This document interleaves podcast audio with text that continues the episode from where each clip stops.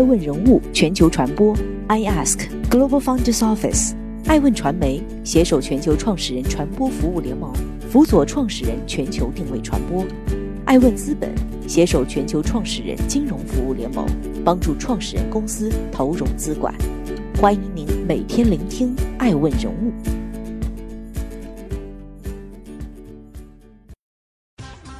Hello，大家好，欢迎大家的守候。本期播出的爱问人物是张汝京，半导体之父的三起三落上。中国半导体之父，中芯国际创始人，连续创业者，爱国企业家，贴在张汝京身上的标签很多，但在爱问人物看来，他择一事终一生，只是一个有使命感的普通人。在张汝京的人生路上摆着几分重要的选择，每一次他都选了那个更加艰难的，每一次他都不后悔。尽管人无完人，张汝京身上也存在争议，但不可否认他对半导体事业的专注，他的爱国之心，他对中国心的贡献。你什么时候去大陆建厂？张锡伦对儿子张汝京的这句发问被世人广为传知。从中也可窥见张汝京的家国之意的源头，来自家庭的爱国情节，让张汝京每每面临个人利益与家国大义的选择时，都毫不犹豫地选择了后者。第一次是被中国电子代表团的那句“我们在北京等你”种下种子，回到祖国创办了市大机电；第二次是在台积电没有兑现市大的第三个工厂。必须要建在大陆承诺时，放弃金钱股票，毅然裸辞，举家迁到上海去办厂。第三次是在张忠谋的一再进攻之下，选择妥协，离开了一手创办的企业，转头又重新开始，继续为半导体行业的发展谋划，建国内首个 IDM 厂。爱国是需要付出代价的。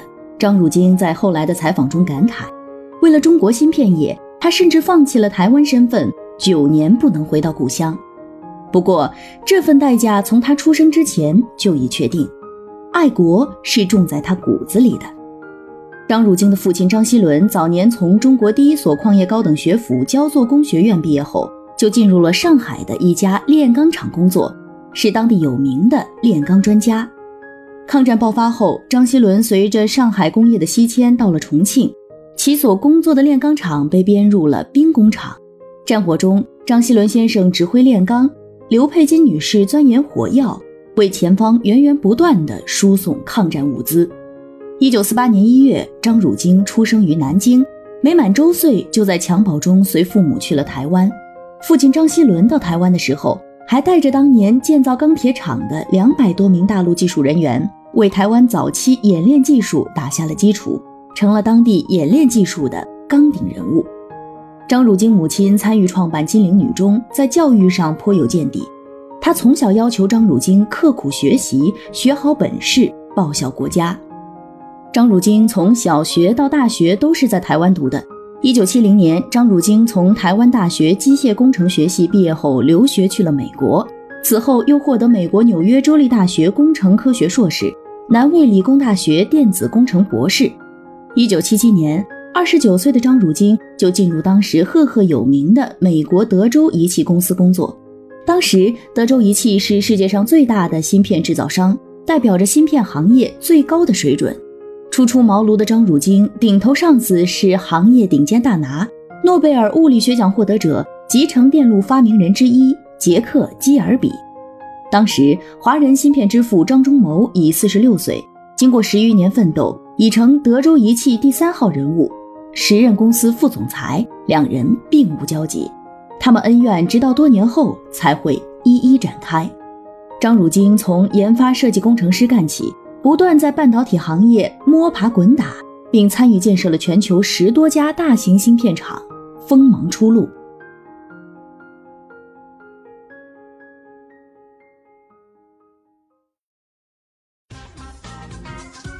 欢迎继续聆听《守候》，爱问人物全球传播，正在播出的爱问人物是张汝京。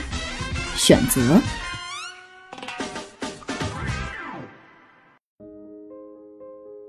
一九九六年，中国电子代表团到德州仪器总部参观，问张汝京：“你愿不愿意回国？”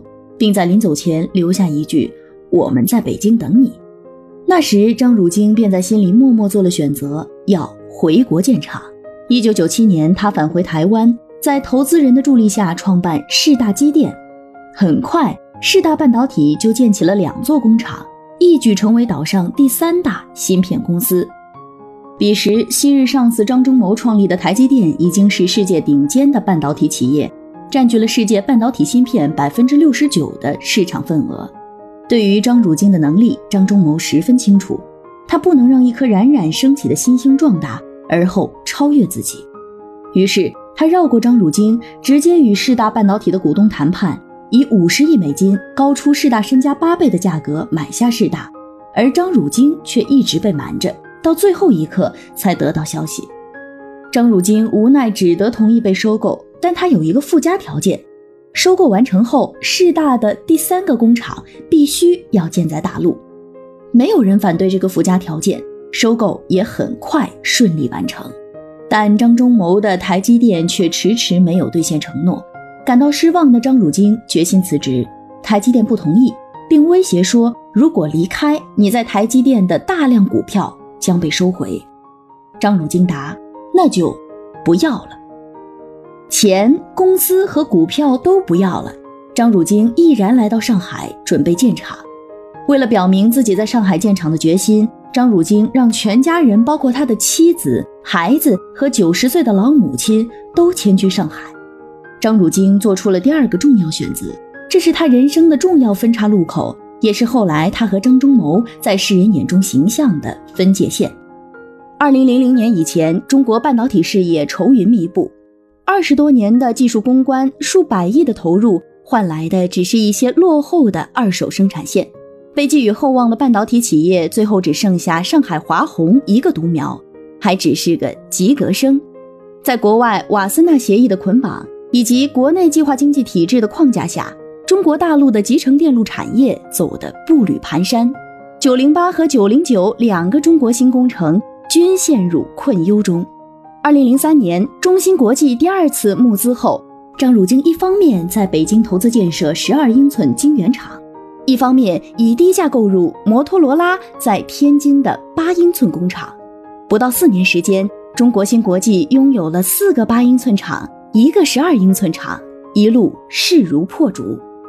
苏飞龙在《股权战争》一书中写道：“一条八英寸芯片生产线要耗资数亿美元，一条十二英寸生产线要耗资近十亿美元，更别说多条生产线同时开建了。”中芯国际的投资规模使其产能得以迅速进入全球半导体代工行业的前三甲，仅次于中国台湾的台积电及台联电。到二零零九年，已在上海、天津、北京、深圳拥有多座晶圆代工厂，并托管经营成都成新和武汉新芯的生产线。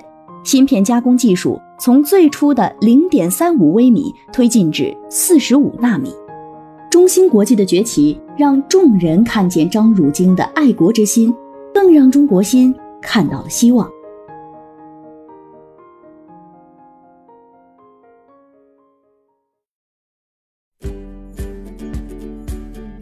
更多顶级人物，欢迎关注每周六晚十一点海南卫视，同步在学习强国 APP 直播。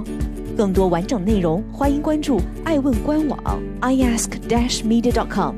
更多精彩内容，也可以搜索爱问人物抖音号 iaskleaders。爱问人物全球传播，iask Global Founders Office。